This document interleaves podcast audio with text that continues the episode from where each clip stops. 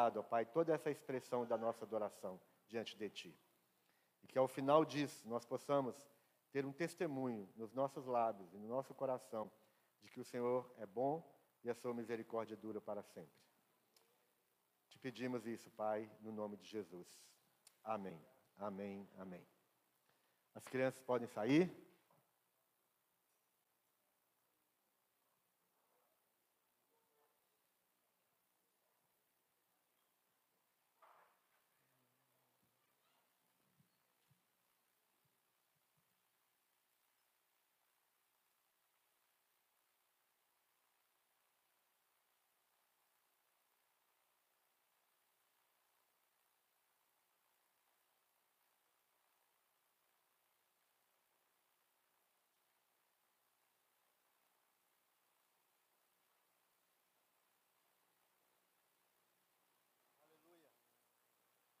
Quantos nos visitam?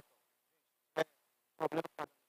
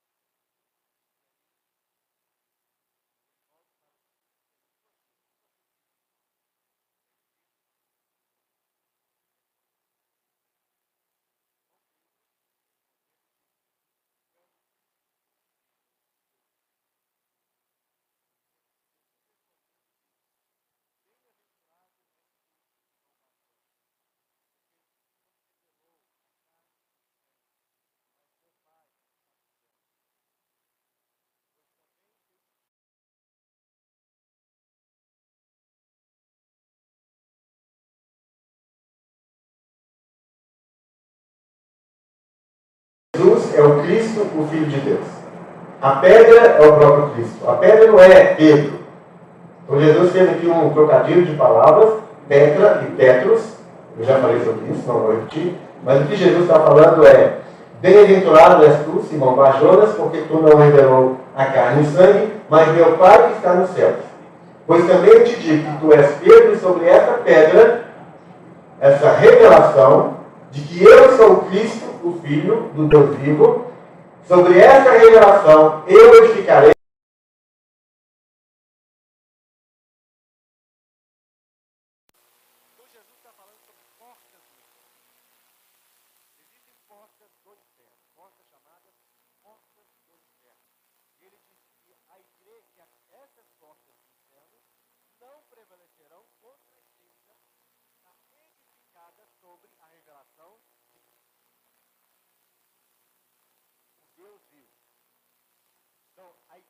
Jesus, ela precisa estar edificada em cima de Jesus, do Cristo, do Filho de Deus. Dessa verdade, dessa revelação, deste entendimento de que nós estamos fundamentados, nós estamos firmados em Jesus, o Cristo, o Filho do Deus vivo. E as portas do inferno não prevalecerão contra essa igreja. Portas do inferno, essa palavra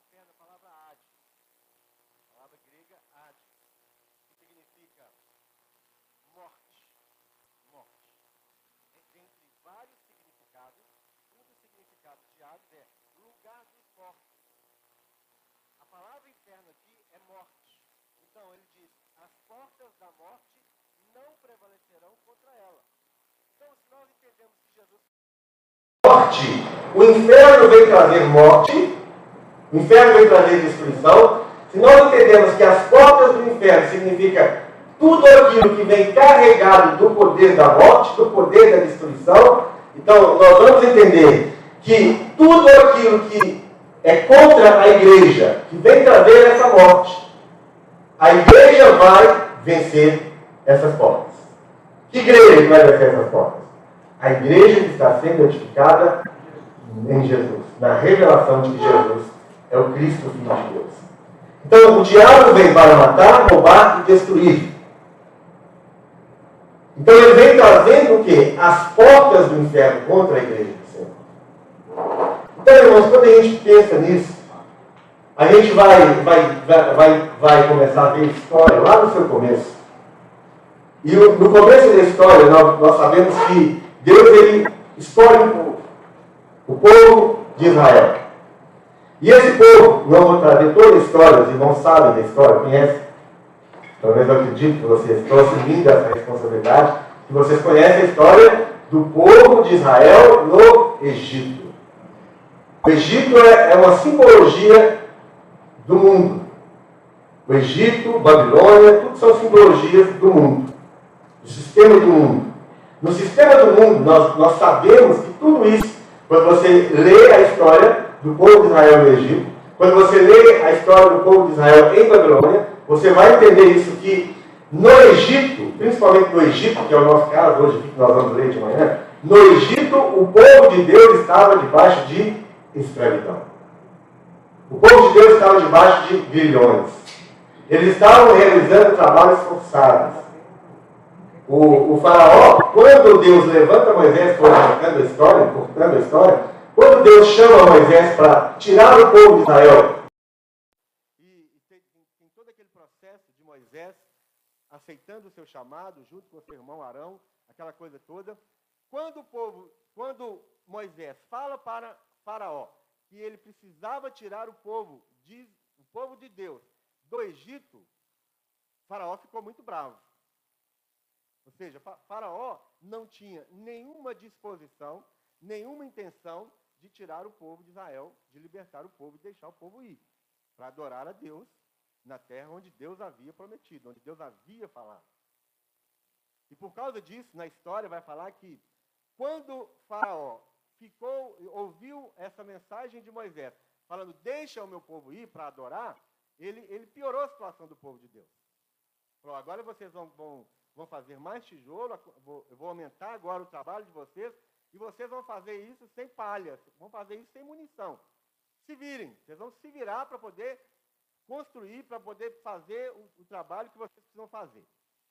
Então, nós vamos ver alguns pontos aqui nessa história, e nós vamos identificar as portas do inferno.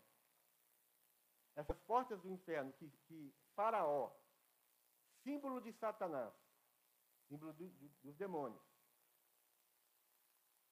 ele sendo usado pelos demônios e ao mesmo tempo Deus manifestando o seu poder e a sua glória, porque os demônios diante de Deus servem simplesmente para para que Deus manifeste a sua glória, meu irmão. Não tenha medo de demônios, não tenha medo de trevas, porque Deus está acima. Deus tem tudo sob seu controle. Então nós vamos ver aqui como que as portas do inferno, elas, elas, elas estão contra o povo de Deus.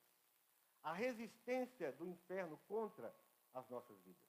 E para esse ano de 2023, nós vamos identificar isso para que nós possamos começar o nosso ano de 2023 principalmente batalhando contra essas quatro portas. Que são portas visíveis na vida de cada um de nós. Então, lê comigo então, aí, Êxodo capítulo 6.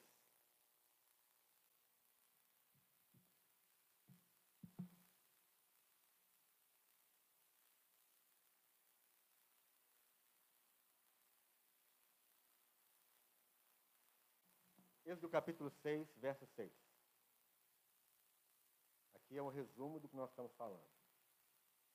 Portanto, dize aos filhos de Israel: Eu sou o Senhor, e vos tirarei debaixo das cargas dos egípcios, e vos livrarei da servidão, e vos resgatarei com braço estendido e com grande juízo. E eu vos tomarei por meu povo, e serei vosso Deus, e sabereis que eu sou o Senhor vosso Deus, que vos tiro de debaixo das cargas dos egípcios. E eu vos levarei à terra, acerca da qual levantei minha mão, jurando que daria a Abraão, a Isaque e a Jacó, e vou-la darei por herança. Eu sou o Senhor. Então, o que, que ele está dizendo? Isso aqui é uma simbologia, irmãos, da forma como Jesus nos resgata das mãos do inferno. É uma simbologia essa história é foi uma realidade registrada aqui para nós, é a história do povo de Deus, a história do povo de Israel, que vivendo em escravidão no Egito por 430 anos, vivendo exatamente debaixo da mão forte, debaixo da carga pesada dos egípcios, debaixo de forte servidão, Deus promete que os tiraria, os livraria dessa carga dos egípcios, os livraria da, da servidão, e com braço estendido, com braço forte, demonstraria o seu juízo. Isso é uma simbologia da, da, no, da nossa salvação, da sua salvação. Todos vocês que tiveram uma experiência do novo nascimento, o que aconteceu na sua vida no momento do seu novo nascimento foi exatamente isso: uma, uma libertação. Eu vivia debaixo da servidão do Egito. Eu vivi debaixo da escravidão de Satanás, dos principados e das potestades. No momento em que eu, eu reconheço o meu estado de pecado, de separação de Deus, pela obra do Espírito Santo, pela ação do Espírito Santo, ele me convence dos meus pecados, da minha, da minha rebeldia, da minha situação fora de Deus, ao mesmo tempo que eu estou contra Deus, sendo inimigo de Deus, porque é isso que a Bíblia fala a nosso respeito, ele também me mostra que naquele momento, ele está me tirando da servidão do mundo, da servidão do diabo. Essa história aqui é a sua história. A sua história de conversão. A sua história de salvação. Porque Deus, lá na, no Novo Testamento, vai falar, Paulo fala, porque Deus nos tirou do império das trevas e nos transportou para o reino do Filho do seu amor. Todos nós fomos resgatados fomos tirados com mão forte de Deus do império das trevas. Glória a Deus por isso. Você tem glória no seu coração para dar a Deus por isso? Fomos transportados do reino das trevas para o reino do Filho do seu amor. Então, essa, é a, essa foi a expressão de Deus para Moisés. E Moisés foi, em obediência a Deus, ele foi já, vamos lá, vamos começar o processo dessa libertação. Então Moisés foi pedir a Faraó para que ele realmente obedecesse e libertasse o povo de Deus dessa, dessa escravidão. Êxodo capítulo 8. Êxodo capítulo 8.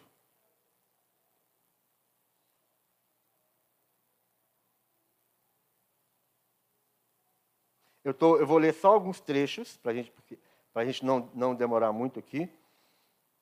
Mas no Êxodo 8, 25 é, é o resultado de todo aquela, aquele processo de Moisés com o faraó, daquela conversa, daquele pedido ali, da, de, de declarar a vontade de Deus. Mas aqui no verso 25, no verso 25 ele fala, Então chamou o faraó a Moisés e Arão. Moisés chegou para faraó e falou isso aqui, olha, faraó, Deus mandou nos mandou sair do Egito e adorar a Ele num local que gasta três dias. Nós vamos para esse local que Deus mandou, que Deus pediu para a gente adorá-lo.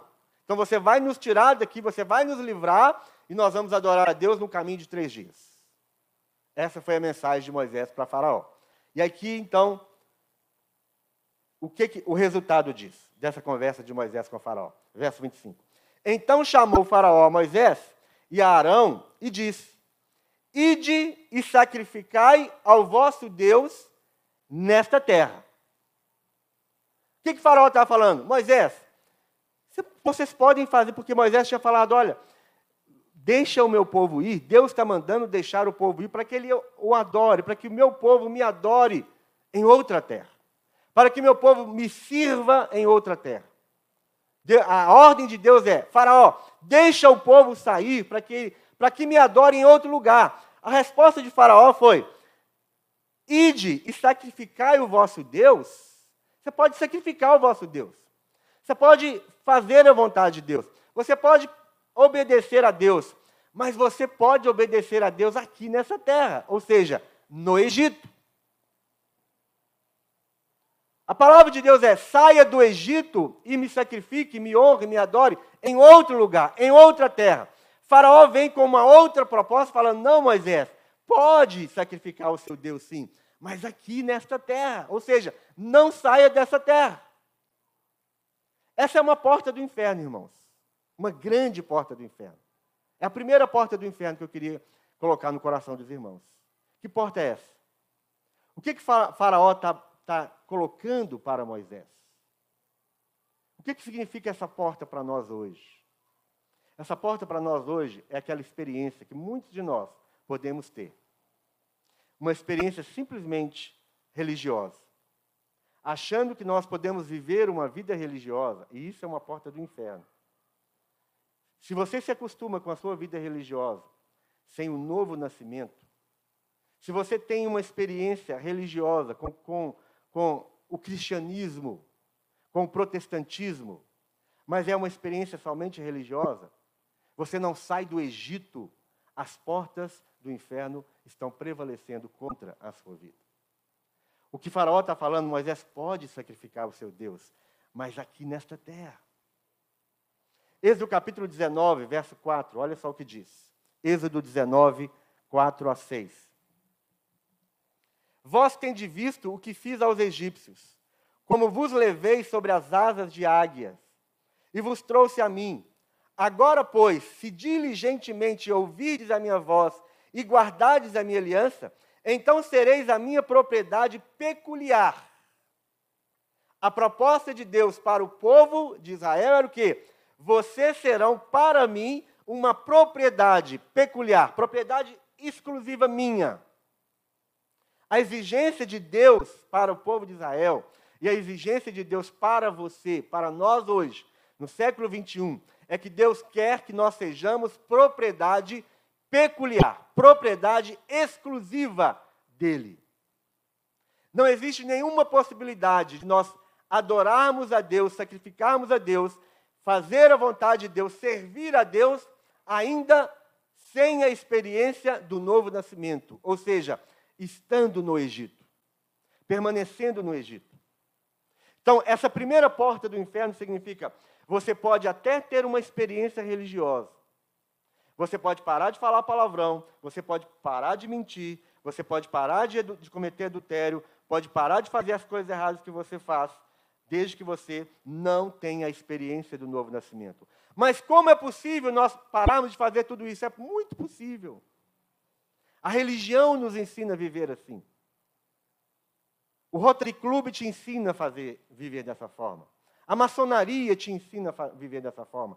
O confucionismo, o islamismo vai te ensinar você, como você pode dominar as suas emoções e os seus atos de maldade, e você ser um, um, um, um cidadão que comporta muito bem nessa terra. Mas a única coisa que tira o Egito de dentro do nosso coração, o mundo de dentro do nosso coração, é o novo nascimento. E essa é a porta do inferno. Você pode ficar na igreja, você pode até ser pastor numa igreja, mas você não precisa sair do Egito. Portas do inferno. A primeira porta do inferno. A experiência que Deus quer trazer para cada um de nós é uma experiência de ser propriedade peculiar dele.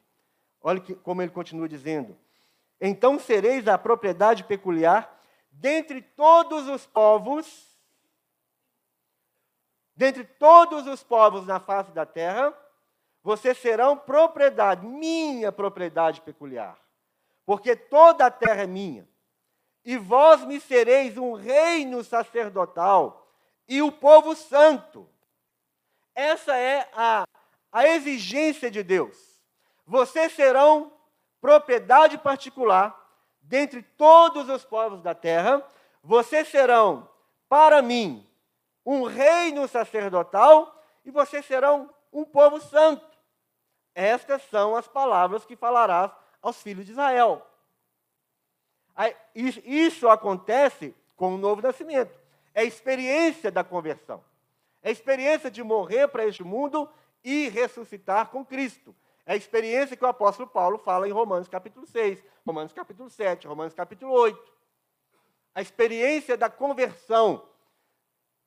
As portas do inferno lutam contra isso na sua vida. Existe uma quantidade muito grande de pessoas, irmãos, na igreja, que a única, principalmente os mais novos, os nossos filhos, os nossos adolescentes, alguns dos nossos jovens, principalmente aqueles que nascem no lar evangélico. Eles aprendem a falar o nosso evangeliquez. Eles aprendem, eles são educados na escola dominical. Eles são educados na, na salinha do Kids aqui com a tia Elo e a sua equipe. E olha que é uma escola muito boa. Alguns dos nossos filhos estão estudando em escolas cristãs. Ou seja, tudo isso é muito bom e é muito importante, mas tudo isso também não pode roubar dos nossos filhos a experiência da conversão. Porque os nossos filhos podem estar sendo criados em todo esse, esse contexto de proteção, esse contexto de colocá-los dentro de uma, de, uma, de uma caixa de proteção, e eles vão aprender a vestir, eles vão aprender a falar, eles vão aprender a tocar, alguns deles vão até vir aqui na frente, vão até dirigir louvor. Mas se eles tiverem, se eles não tiverem experiência do novo nascimento, eles estão ainda nas mãos de Faraó. E isso é uma porta do inferno. Amém? Estão entendendo isso? 1 Pedro 2,5 vai falar assim: Vós também, como pedras vivas, sois edificados casa espiritual e sacerdócio santo, para oferecer sacrifícios espirituais agradáveis a Deus por Jesus Cristo. Nós somos pedras vivas e somos edificados. Lembra que Jesus falou que sobre esta revelação eu edificarei a minha igreja? Aqui o Pedro está falando que nós, o, o, o, mesmo Pedro né, que recebeu a revelação, nós seremos edificados. Nós somos retirados da, deste mundo, e quando nós somos retirados desse mundo, nós somos retirados deste mundo como, como pedras brutas, pedras vivas, essas pedras são trazidas e colocadas dentro desse ambiente chamado Reino de Deus, chamado Igreja de Jesus. E essas pedras começam a ser, sofrer um processo de, de, de lapidação. Todos nós estamos sofrendo o um processo de lapidação. Deus está tirando de nós as impurezas, as arestas.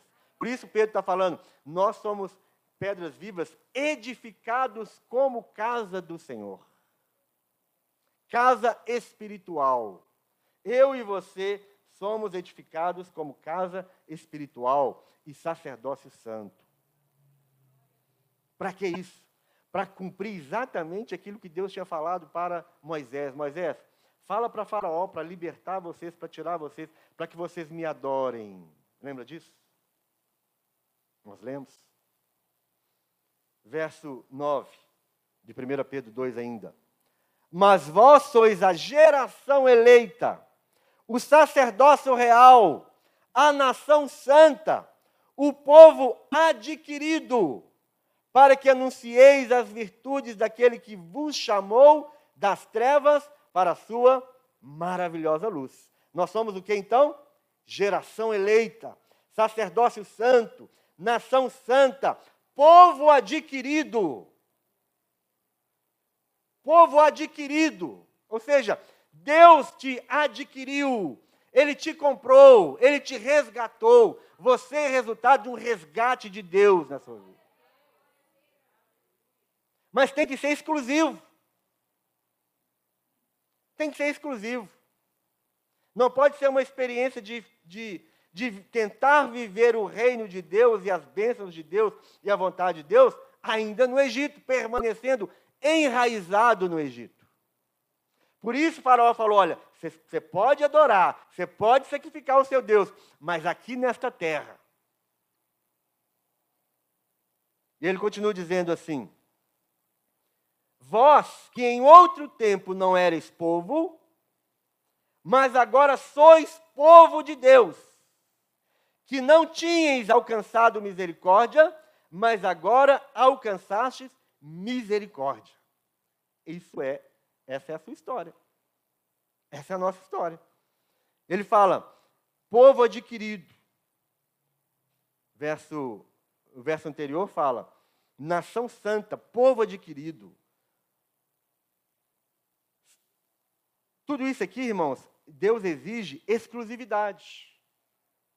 É exclusividade. A primeira porta do inferno que não pode prevalecer contra a igreja do Senhor, então, é essa. Você não pode viver somente uma experiência religiosa. Você precisa da experiência do novo nascimento. E isso deve nos fazer olhar para nós.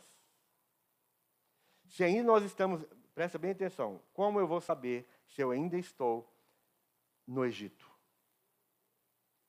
Preste atenção nos teus desejos. Preste atenção na sua vontade. Preste atenção nas suas prioridades. Preste atenção no seu foco. E com tudo isso, preste atenção se você não está sofrendo uma forte pressão de escravidão do Egito e de Faraó na sua vida. É assim que nós vamos saber se nós estamos ainda no Egito. Porque a, é, é, uma, é um grande número de pessoas, irmãos. Na nossa experiência ministerial, de mais de 30 anos, da nossa experiência de conversão, de muitos anos, eu falo para os irmãos aqui, eu me converti com 12 anos de idade, eu tenho 56 anos de idade. Na nossa experiência, tanto de cristianismo como de de, de, de ministério, o que nós estamos vendo, a quantidade de pessoas que lutam contra a escravidão de Faraó, contra os desejos, contra os planos que nascem no coração. Pessoas que vivem altos e baixos, altos e baixos. Pessoas que hoje estão nas alturas e amanhã estão, estão afundadas no pecado. Os pecados mais grosseiros possíveis. E, e olha que nós não somos de ficar fazendo diferença de pecado. Pecadinho, pecadão, mais ou menos. Não, não é nada disso. Mas alguns pecados trazem consequências muito maiores. E alguns pecados, o novo, o crente nascido de novo, ele, ele não pode cair.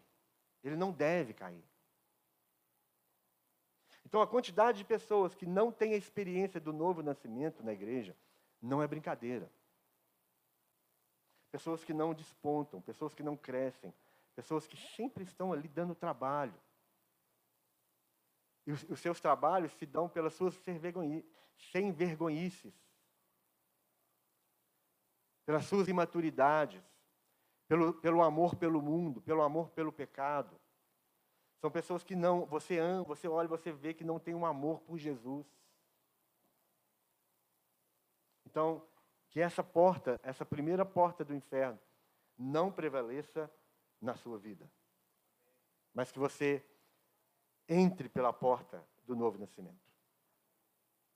É muito melhor que você faça um exame no seu coração hoje do que você espere ter uma grande surpresa. E, é, e, olha, ter surpresa em relação a ser salvo ou não, meu irmão, não é muito agradável. Porque se você não descobre que você é, é, é nascido de novo aqui, ou não, você vai descobrir quando? Quando você morrer. E quando você morrer, não tem mais jeito. Não tem purgatório. Não tem segunda chance.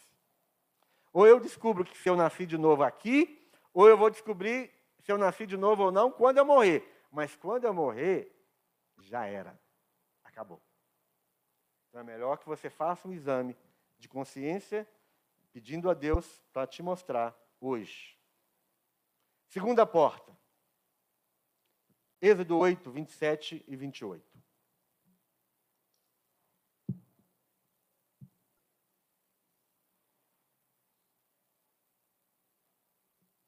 Essa porta ela é, bem, ela é bem consequência da primeira. Êxodo 8, 27 e 28. Deixa-nos ir caminho de três dias ao deserto, para que sacrifiquemos ao Senhor nosso Deus, como ele nos disser. Essa palavra de Moisés. Então disse Faraó: Deixar-vos-ei ir, para que sacrifiqueis ao Senhor vosso Deus no deserto. Somente que, indo, não vades longe Essa porta é outra porta muito sutil. Consequência da primeira. A primeira é: vocês não vão sair daqui, vocês não vão ter essa experiência de novo nascimento. Você pode servir ao seu Deus, mas contanto que você não tenha experiência de libertação do Egito, você não saia do Egito. A segunda porta, ela é, ela é quase que igual, ela é, ela é consequência, ou seja, é a porta da falta de santificação. A primeira porta era, era a porta da, da experiência religiosa sem o novo nascimento. Essa era a primeira porta. A segunda porta é a porta da falta de santificação, que é a porta da mistura. É você viver fora do Egito, mas ainda levar uma vida de, de, sem santidade, sem busca de santificação. É uma vida de mistura. O que que Faraó falou? Você, vocês podem ir, mas não vão longe. O que, que ele está dizendo? Eu preciso estar controlando vocês com os meus olhos. Não, não, vocês não podem sair do meu, do meu campo de visão. Alguns de nós, irmãos, nós estamos, nós saímos do Egito, mas nós não estamos longe do Egito. Nós estamos vivendo na, na, no limiar, no limite. Nós ainda estamos. Vocês não, não, não sair do, da, do campo de visão de Faraó, significa você estar flertando ainda com algumas coisas do Egito. Você está namorando com as coisas do Egito. Você brinca com algumas coisas do Egito ainda. Faraó está de olho em você. Você não sumiu da presença de Faraó. Você ainda não está invisível aos olhos de Faraó. Faraó está enxergando você. Faraó falou assim para Moisés: Olha, vocês podem ir, mas não vão muito longe. Eu preciso ainda ter o controle de vocês aqui. Lá em casa a gente tinha um cachorro, pastor alemão, né? Minha mãe está aqui, ó. O Joe. Não é Joe do mundo, não, viu? É o Joe. É o Joe. Era um pastor alemão treinado pela polícia militar, cachorro top. E a gente tinha, o terreno era grande, a gente tinha um fio de, ar, de, de ferro assim, ó, no, no, ao longo do, do, terreno lá de casa. E a, a corrente dele estava amarrada nesse fio. E às vezes quando chegava alguém lá em casa, e ou batia a campainha, e ele, ele ele olhava assim e via que não conhecia. Ele vinha assim e de repente. Sabe por que ele fez isso? Chegou o final, o limite. Ele estava amarrado na corrente. Muitos de nós, nós estamos a todo vapor. Mas de repente, chega o nosso limite. A gente é puxado para trás. É isso que Farol estava falando para Moisés. Você pode ir, mas não vai muito longe. Preciso ficar de olho em você. Quantos de nós estamos ainda todo vapor e de repente nós somos puxados para trás? Nós não conseguimos passar daquele limite. Satanás ou Faraó nos tem ainda sob controle. Essa é uma porta do inferno. Nós temos que sair do Egito e sair mesmo. Isso é chamado processo de santificação. O novo nascimento nos tira do Egito, mas a santificação tira o Egito de dentro de nós. Então, meu irmão, é quase que impossível um crente ter vida abundante se ele não se submeter a esse processo de santificação. Se você não se submete ao processo de santificação, o faraó está de olho em você. Ele, você está amarrado na corrente dele. E você vai, ser, vai ter simplesmente um limite de, de ação na sua vida. Alguns de nós fazemos muitas coisas no reino de Deus. Alguns de nós, nós subimos alguns degraus no reino de Deus, mas nós não conseguimos passar de alguns deles. Estão entendendo isso? Muitos de nós somos puxados para trás. A hora que você fala, agora vai. Ah, agora ele vai. Agora ele vai arrebentar. Agora ele vai. E de repente você vê que ele foi puxado para trás. Porque ele não foi muito longe ainda. Ele está exatamente nessa porta do inferno. Você pode ir, mas não vá muito longe. 1 João 2,15.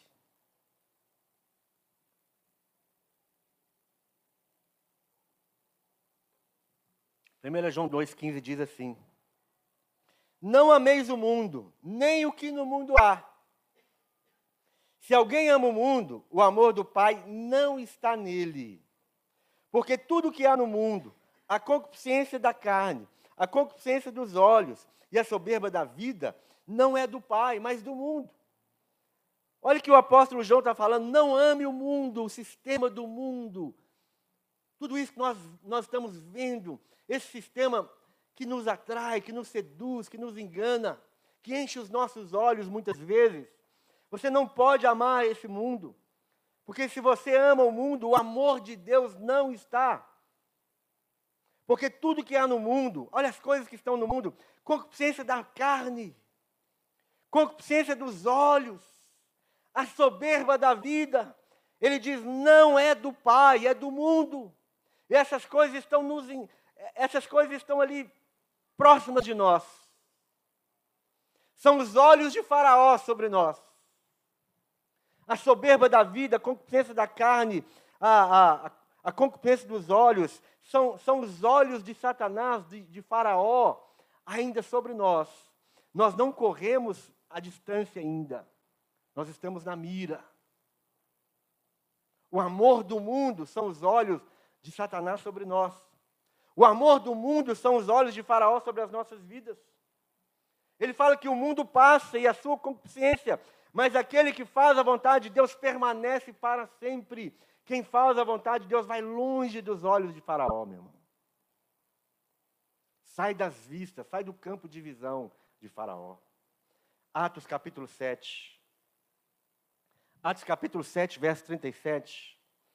Este é aquele Moisés que disse aos filhos de Israel: o Senhor vosso Deus vos levantará dentre vossos irmãos um profeta como eu. A ele ouvireis. Este é o que esteve entre a congregação no deserto, com o anjo que lhe falava no monte Sinai, e com nossos pais, o qual recebeu as palavras da vida para nolas dar, a qual nossos pais não quiseram obedecer.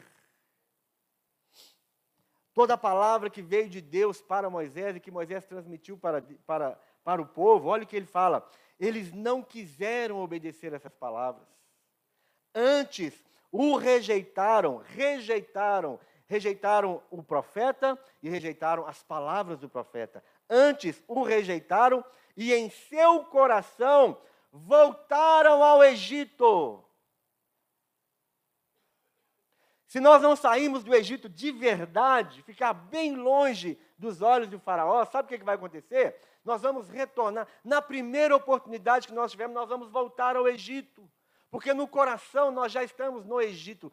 No coração nós ainda estamos no Egito. Tem algumas pessoas que não podem sentir o cheiro de alguns perfumes.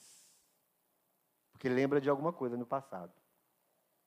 Tem algumas pessoas que não podem ir em determinados lugares porque lembram de algumas situações naqueles determinados lugares.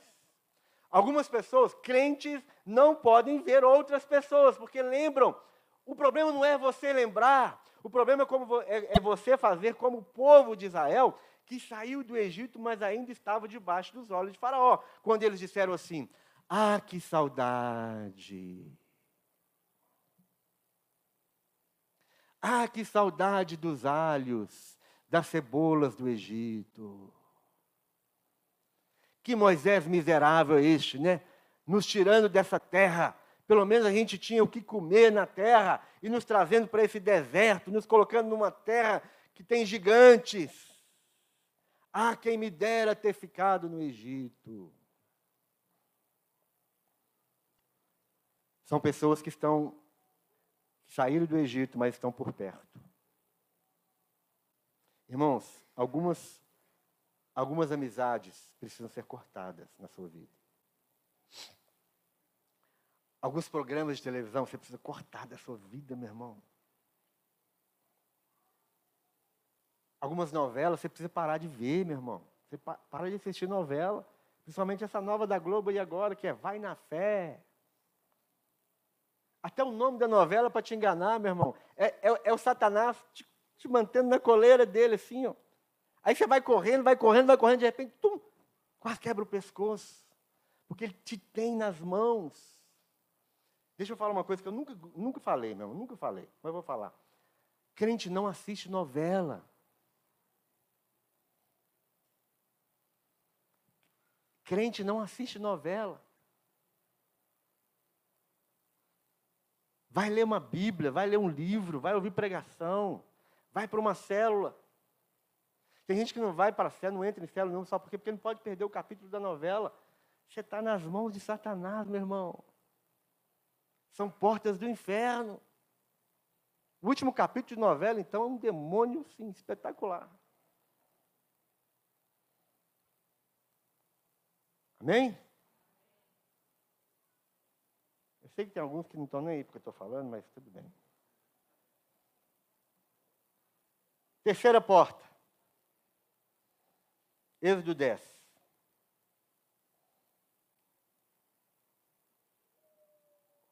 Então, santificação. A segunda porta é a porta da santificação. Não, a, a, porta do inferno é a mistura. A porta do inferno está debaixo dos olhos de Faraó. É você não abandonar completamente. São portas do inferno. Êxodo 10, terceira porta. Então Moisés, verso 8. Então Moisés e Arão foram leva, levados outra vez a Faraó. E ele disse-lhes: Ide servir ao Senhor vosso Deus. Quais são os que hão de ir? E Moisés disse: Olha só como é que ele já está ali tentando enrolar Moisés. Moisés deixa falar, quem que vai? Vai todo mundo. Aí ele pergunta, quem vai, Moisés? Quem são os que hão de ir? Aí Moisés diz, havemos de ir com os nossos jovens, com os nossos velhos, com os nossos filhos, com as nossas filhas, com as nossas ovelhas e com os nossos bois, havemos de ir. Porque temos de celebrar uma festa ao Senhor. Então ele lhes disse: quem que era para sair? Todo mundo. Vai levar quem, Moisés? É todo mundo. É todo mundo. É mãe, pai, filho, menino, menina, todo mundo. Vai todo mundo. Vai, vai cachorro, vai, vai ovelha, vai todo mundo. Então ele lhes disse: Seja o Senhor assim convosco, como eu vos deixarei ir a vós e a vossos filhos, Olhai que há mal diante da vossa face. Ele está falando para Moisés, você está com má intenção, Moisés. Você está achando que eu sou bobo, Moisés? Aí ele diz: Não será assim. Agora ide vós, homens, e servi ao Senhor, pois é isso, pois isso é o que pedistes. E os expulsaram da presença de Faraó. O que, que, Faraó está falando agora para Moisés? Só vai os homens o resto fica. Isso é uma porta do inferno, irmãos. Que porta do inferno é essa? É a porta que quer impedir a salvação de toda a nossa família. No ano de 2023 existe uma porta aberta diante de nós, aberta pelo Senhor. Eu e a minha casa serviremos ao Senhor. existe uma incredulidade no, no nosso coração. E essa incredulidade, ela, é, ela manifesta, presta bem atenção nisso. A incredulidade em relação à nossa família, ela manifesta em nós quando nós não cuidamos, principalmente, dos nossos filhos. Faraó falou: você, os homens podem servir ao Senhor, mas eu vou ficar com o resto. E eu quero ressaltar aqui hoje, essa porta do inferno, que não querem que os nossos filhos sejam salvos. Essa porta do inferno, ela quer simplesmente que os nossos filhos tenham uma experiência religiosa, mas que eles não sejam salvos. E existe uma negligência muito grande nas nossas vidas em relação aos nossos filhos. Na nossa, lá em casa, minha mãe está aqui, ela não, não vai me deixar inventar história. Quando saía para ir para a igreja, enquanto a gente era menor de idade, a gente era menino, quando ia para a igreja, ia todo mundo. Ia todo mundo. Fechava a porta da casa, não era? Ia todo mundo. E a gente não tinha carro, tinha um momento da nossa vida. Ou às vezes meu pai estava trabalhando e aí ele ia de carro, a gente, ia, a gente saía lá do bairro Rio Branco. Era uma penca de cinco meninas assim, ó. E entrava todo mundo no ônibus, no bairro Rio Branco, e descia lá na Lagoinha. Todo domingo. Todo sábado, porque era nosso culto de adolescentes, a gente ia, e todo domingo. E sabe, a gente sabe quantas vezes a gente ia no culto de domingo? duas, três. Domingo de manhã, escola dominical e culto, celebração. Depois do culto da manhã, a gente voltava para almoçar e voltava às três horas da tarde para fazer evangelismo, lá na Lagoinha. E às vezes ficava direto para o culto das 19, que era 19. O nosso culto de adolescente era 18, depois acabava e a gente descia para o tempo para o culto de 19. Tia Lô não está aí não, né? tratado. A gente passava o dia inteiro na igreja. Nos idos de 1900 e... Mas não mudou. O prazer por estar com Deus, por estar envolvido com Deus, não muda, meu irmão. Não pode mudar. Existe uma negligência muito grande em nós, pais, quando nós deixamos os nossos filhos fazerem o que eles querem. Hoje eu não vou para a igreja. Ó, oh, pai, hoje não vou para a igreja, não. Como é que é o negócio mesmo? Você tem quantos anos mesmo? Eu tenho 10 anos. Hã? Como é que é mesmo? Você tem 10 anos? Você está falando o que você quer fazer? Só quando a gente, a gente já tinha era maior de idade, 17, 18 anos já, já até trabalhava, já tinha o nosso próprio dinheiro, é que a gente tinha, com muito jeitinho, com muito cuidado para não ofender o, leão, porque se ofendesse o leão o negócio ficava feio. Não é? Você podia pensar na possibilidade de não ir na igreja. Mas tinha que ir pelo menos um culto. Quando chegou essa fase, você, você não vai de manhã, não? De noite você vai. É uma negligência muito grande nós, pais, deixar os nossos filhos menores de idade fazer o que eles querem fazer. Se seu filho falar, não vou na igreja, não quero ir na igreja, você vai deixar ele em casa? Você vai sair, vai vir para a igreja e vai deixar seu filho em casa? Você sabe o que ele está fazendo em casa? Você vai vir para a igreja e deixar seu filho em casa com o celular na mão? Você perdeu o juízo. Vai, os homens podem servir, mas as mulheres e os filhos, eles vão ficar. Eles não vão servir o Senhor. É uma porta do inferno, irmãos, que estão prevalecendo contra a igreja, porque nós estamos perdendo os nossos filhos e nós não estamos percebendo. Quem manda na sua casa é você. Amém? Quem manda na sua casa é você. Se, se, se o seu filho quer mandar, ele precisa ter, no mínimo, 18 anos de idade, já estar trabalhando, estudando e ter, e ter é, fundo suficiente para gerir a sua própria vida. Porque ele quer fazer o que ele quer, mas ele não quer pôr comida na mesa, ele não quer, ele não quer ajudar a mãe, não quer pagar um empregado para ajudar a mãe, ele não quer fazer as suas próprias coisas. Ele quer fazer o que ele quer, mas ele quer continuar dependendo de você. E você, boca aberta, está deixando.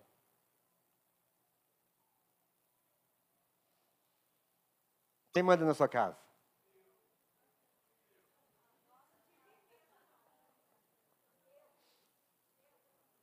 Você quer mandar na sua casa? Os que estão com o neném aí, ó, já estão crescendo aí, ó, aprenda. E o menino começa a mandar na gente desde o berço. É desde o berço. Ele, te, ele manda em você pelo choro. Sabia disso? É pelo choro, né, meu irmão? Tem gente mandando lá ou não? é assim.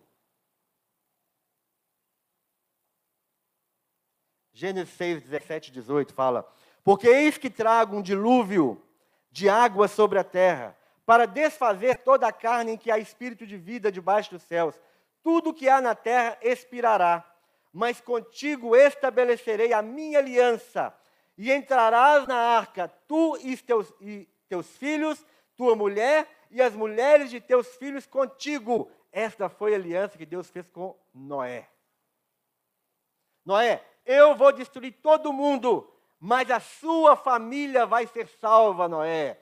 Eu fiz uma aliança com você. Vai entrar na arca você, sua mulher, seus filhos, suas filhas e os agregados.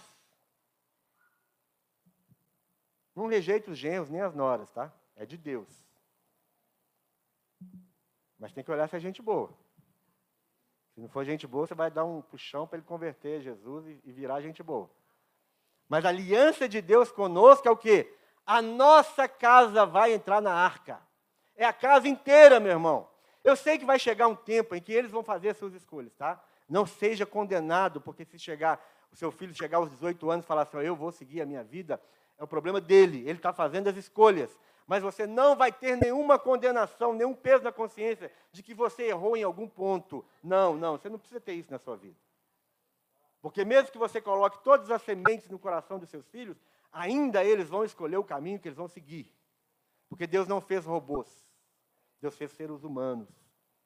Todo ser humano tem seu, o seu livre-arbítrio. Então vai chegar lá 18 anos, e aí ele vai falar: Ó, oh, o negócio é o seguinte, eu vou seguir minha vida. Tudo bem, siga a sua vida, mas esteja pronto para colher os frutos das suas escolhas. Deixe bem claro para eles. Mas a aliança de Deus, a aliança de Deus é: vai entrar na arca todo mundo. Então não seja preguiçoso. Crie os seus filhos. Se o seu filho falar, ah, pai, não quero ir na igreja, culto de jovens, irmão, tem culto de jovem aqui, de adolescente, começa às 18 horas. Às 18 horas. Hã? É 17 a célula? Célula de adolescente aqui, começa às 17 horas. Aí vai vai emendando e eles ficam aqui até 22, 23, porque depois tem pós-culto. Aquela área ali vai ser uma área de, de, de convivência, um lugar muito agradável. Se seu filho falar assim, eu não quero ir, fala assim, eu quero ir, eu vou te levar. Pronto. Quem que manda aqui nesse negócio? Se seu filho fala, eu não quero ir, fala, mas eu quero, e você vai comigo. Mas aí o filho fala, eu não quero, fala, ah, também não quero. Você é o primeiro a fazer o seu filho desistir. Você é o primeiro a dar mau exemplo para o seu filho. Seu filho está te vendo ali assistindo, assistindo Faustão domingo e não vem na igreja, se é que existe Faustão, nem sei se existe. Seu filho te vê se trocando as coisas de Deus por outras coisas, meu irmão. Seu filho está vendo isso. Seu filho está vendo você falar mal do pastor na igreja, da igreja. Seu filho está vendo você falar mal dos irmãos. Você está descendo a ripa na igreja. Depois você acha que seu filho vai querer vir para essa igreja que você está falando mal dela. Você está doido? Você acha que seu filho vai querer ouvir mensagem de pastor que você acabou de falar que o pastor é isso, que o pastor é aquilo, a esposa do pastor, a esposa do pastor. Para com isso, meu irmão. Dê exemplo. Dê exemplo para o seu filho, porque senão ele não vai seguir os caminhos do Senhor. Ele não vai, ele não vai frequentar uma casa que você não quer frequentar também.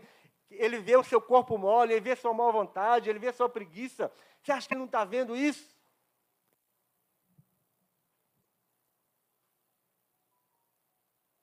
O exemplo é seu.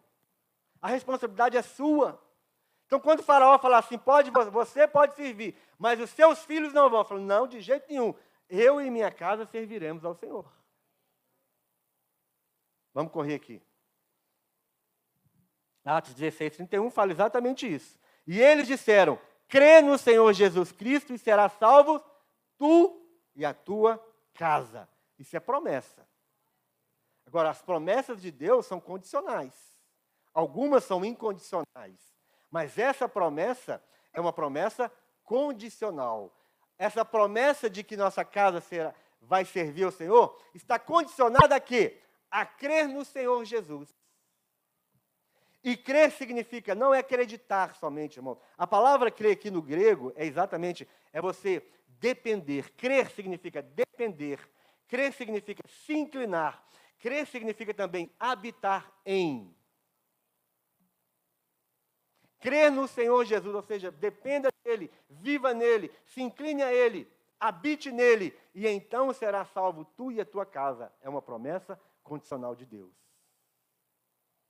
É você levar os seus filhos, até enquanto eles estão dentro da sua, debaixo da sua responsabilidade, comendo a sua comida, vivendo do seu dinheiro, eles não têm poder de escolha. A psicologia, a sociologia, a filosofia vai falar o contrário do que eu estou te falando aqui. Eu sei muito bem disso. Eu sei muito bem disso. Você não pode oprimir seus filhos. Você não pode falar com seu filho o que, é que ele tem que vestir, com quem que ele, o que, é que ele tem que gostar. Você não pode fazer. Deixe o seu filho fazer o que ele quer. Ah, vocês vão cuidar dele depois? Vocês vão tirar ele da cadeia depois?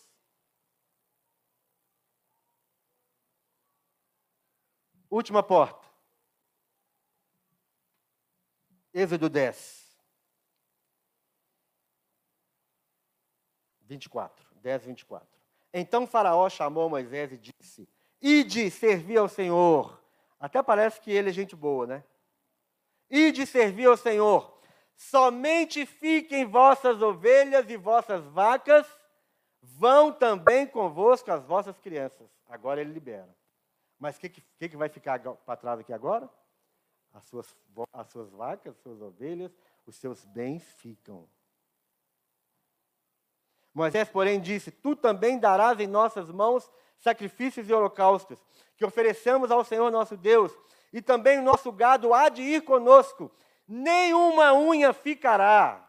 Presta atenção, Faraó: nenhuma unha ficará, porque daquele havemos de tomar para servir ao Senhor nosso Deus, porque não sabemos com que havemos de servir ao Senhor até que cheguemos lá. Terceira porta, a porta do inferno, da ganância e da avareza. Quarto, quarto. A quarta porta do inferno, que não vai prevalecer, prevalecer contra a igreja do Senhor nesse ano de 2023, é a porta da ganância e a porta da avareza. Nós vamos servir ao Senhor com os nossos bens. Nós vamos servir ao Senhor com tudo aquilo que Deus nos dá. Adoração ao Senhor, irmãos. Não pode ter avareza no nosso coração. Não pode ter ganância. Você querer só acumular, só acumular, só ganhar, só juntar, só amontoar, só guardar. Isso é avareza. Nós vamos servir ao Senhor com tudo que tudo que nós temos vem de Deus. Tudo que você tem é Deus que te deu, meu irmão. E Deus é tão gente boa com a gente que ele fala: me dá só 10%. E a gente que é muito avarento, a gente fala: tudo bem, senhor, ainda bem que você não pediu 25. Então tá bom, é só, é só 10, Senhor. Então tá tão, tão logo, Senhor, 10.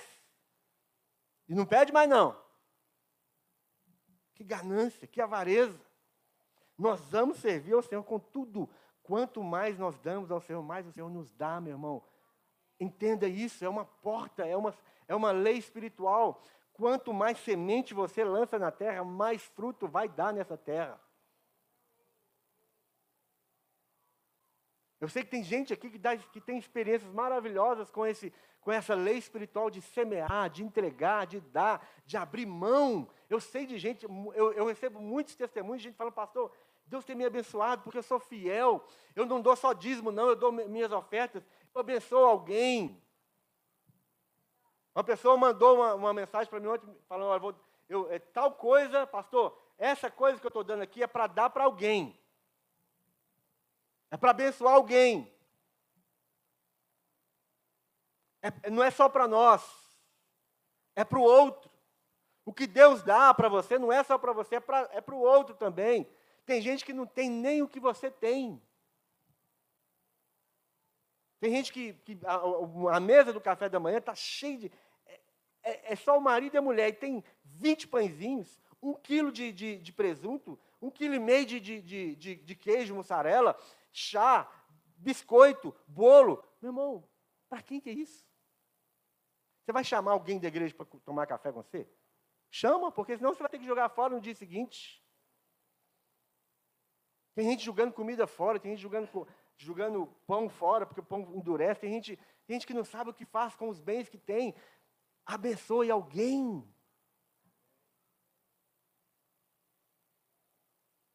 Abençoe alguém. Tem muita gente precisando da bênção de Deus através de você.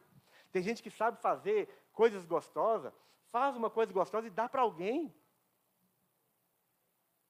Tem gente que sabe fazer um café gostoso, faz um café gostoso e chama um irmão da igreja para tomar um café com você. Não, paga um PF para alguém. Eu ando com um saco de, de, moeda dentro do meu carro aqui, no, no, no console aqui, ó, só para dar para quem pede. Teve um dia que eu tive a loucura de negar um café, lá na padaria que eu tomo café. Eu, eu fiz a loucura de negar o café e a loucura de contar para o pessoal lá de casa.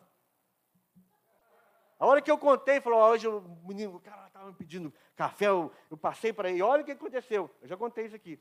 Eu passei assim, uma mulher, eu passei assim, entrei na padaria, ela fala, ela, a mulher, a, a pedinte, dá um bom dia. Ela falou para mim. Eu entrei, como assim, não olha para mim não, não pede não. Foi, foi essa a atitude do meu coração. E ela olhou para mim assim, quase que entrou na minha frente assim, dá um bom dia. E eu fui, dei a bobeira de contar para elas. A Laura falou assim, pai, você fez isso. Um pastor fez isso. Meu irmão, doeu lá no, lá, lá no, no tutano. E eu falei, Deus, me dá uma oportunidade dessa mulher estar lá amanhã de novo. E não é que ela estava. Aí eu paguei, eu paguei o pão com manteiga e o café para ela. Falei, pode ir lá. Ela, é, é, dei bom dia. E agora eu dou bom dia toda vez. Chego lá. E nessa padaria fica dois, três mendigos assim. Eu chego para todo mundo, bom dia, bom dia, bom dia. E quando pede para pagar o café, eu pago.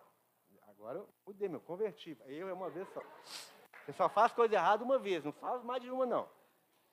Pronto, agora eu pago café. Semana passada eu paguei café para um lá. Esse era novo, nunca tinha visto. Não é só para nós. Quanto me custa um café com pão com manteiga? Quanto te custa isso? Às vezes você não tem porque você não quer dar para ninguém, falando, eu não dou porque eu não tenho. Não, é o contrário, você não tem porque você não dá. A gente pensa assim, eu não dou, eu não dou dízimo porque não sobra, meu irmão. Não tem, dízimo não é sobra, não, meu irmão. Você sabia que décimo terceiro também é, é dizimável? Tem gente que, que deve ter dado tumé no décimo terceiro aí. Ó.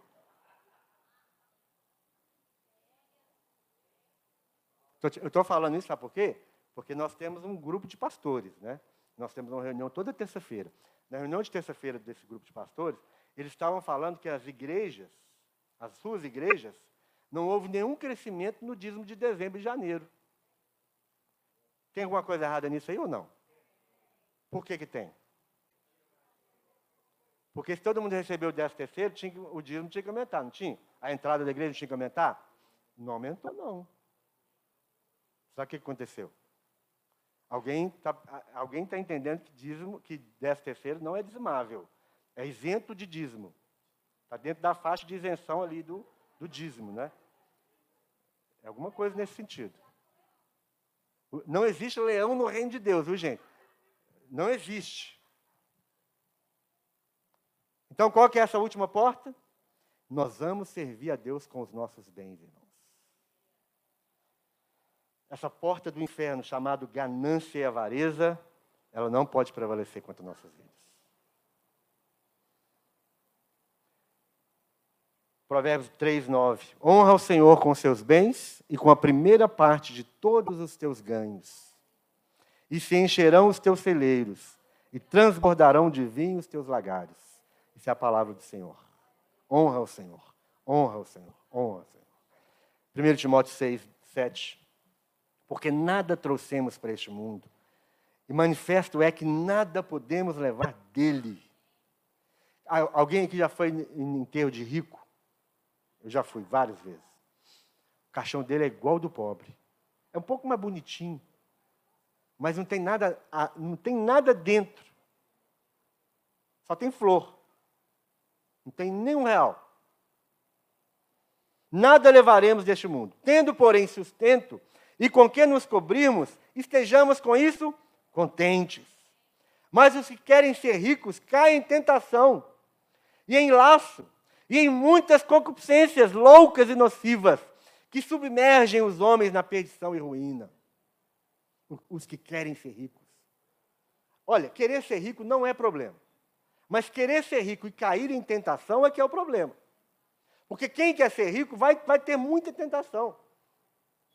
Então não, não, não deseje, não, não, não viva desenfreadamente para ser rico. Faça igual o salmista disse: eu preciso é, ter o suficiente para não mendigar e não roubar. Pronto. E Paulo está falando aqui: olha, se você tem o que vestir, se você tem o seu sustento, meu irmão, seja contente. Se, se der para você, fa, faz um, um planejamento e, e planeje assim para ir pelo menos uma vez por ano numa churrascariazinha. Ou então para ir ali na, na pastelaria do Zé, ou na, na, no açaí do, do Pedro. Se você conseguir fazer algumas coisas assim, fazer uma viagemzinha ali para Santa Luzia, para Vespasiano, para Sabará, ali. Tem muito lugar, vocês estão rindo? Está cheio de pousada topa nesses lugarzinhos, não é? Uma cachoeirazinha ali, Serra de Cipó. Se você conseguir fazer isso uma vez por ano, meu irmão, dá glória a Deus. Você não precisa mais do que isso. Mas os que querem ser ricos caem em tentação e em laço e em muitas concupiscências loucas e nocivas que submergem os homens à perdição e ruína. Porque o amor ao dinheiro é a raiz de toda espécie de males. E nessa cobiça, alguns se desviaram da fé e se traspassaram a si mesmos com muitas dores. Então, a última porta. Nós vamos servir a Deus com os nossos bens e não vamos deixar que as portas do inferno da avareza e da ganância prevaleçam contra nós. Pode ficar de pé? No ano de 2023, as portas do inferno que querem trazer a morte contra as nossas vidas, as portas do inferno que querem trazer a, a morte, as trevas, a destruição para a nossa experiência do novo nascimento, para a nossa experiência da santificação, para a nossa experiência da salvação da nossa família, para a nossa experiência da prosperidade, essas portas do inferno não prevalecerão contra a igreja de Jesus. E se você é a igreja de Jesus, que está sendo edificado na revelação de que Jesus é o Cristo, Filho de Deus vivo, as portas do inferno não prevalecerão contra a sua vida. Eu queria que você fechasse seus olhos agora.